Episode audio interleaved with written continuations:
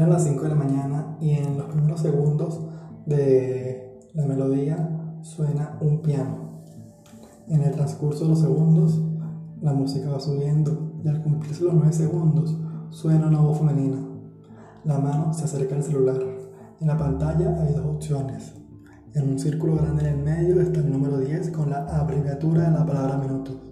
Y un poco más abajo un botón para deslizar. El primero es para postergar la alarma, el segundo para eliminarla. La mano que sostiene el teléfono se enfrenta a la duda de todos los días. Los pensamientos vuelan en centésimas de segundos. ¿Por qué te tienes que parar tan temprano? Cuestiona la mente. Tengo sueño, refuta el cuerpo completo. Anoche te acostaste tarde, sigue durmiendo, insiste la mente. Son ocho horas, persiste. La guerra, que parece eterna, entre todo el cuerpo contra una mínima fracción que dice que sí se va a levantar. Por un momento la mente lanza una de sus armas más fuertes. Si te paras ahora no vas a tener energía en el resto del día. Si duermes una hora más, te aseguro que tendrás fuerza hasta la noche. Esa luz interna que invita a pararse parpadea. Se pregunta, ¿será que sí? Pero ahí mismo se vuelve a responder que no. Ese no es el camino, me voy a parar. Ya va, grita la mente. Vamos a descansar 10 minutos más y nos vamos. Usa la pantalla encendida del teléfono para aferrarse y para tocar obviamente el botón principal. ¿Cuántas veces ha pasado eso y se han postergado esos 10 minutos? Refuta la fracción. El dedo toca el teléfono, desliza el segundo botón y apaga la alarma. Los primeros movimientos son lentos. El cuerpo se pone más lento que de costumbre. ¡Pum!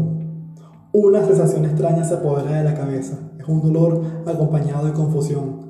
No me quiero ir. La mente volvió a atacar.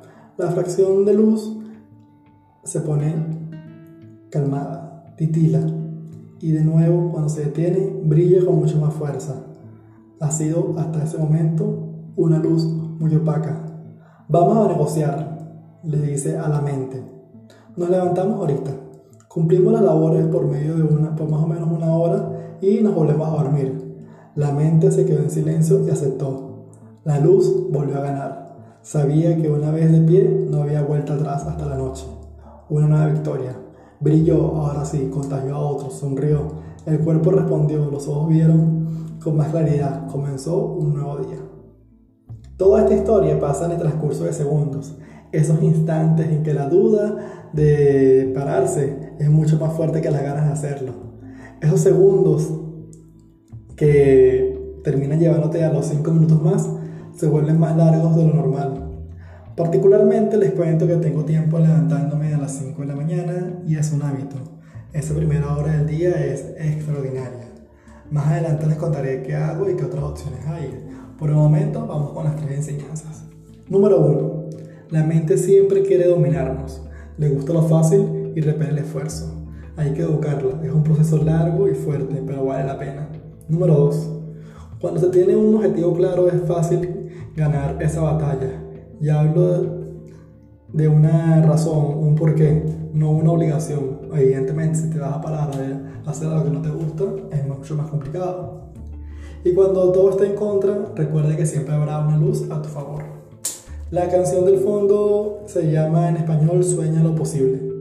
Que tengan una excelente noche, un excelente día, una excelente tarde.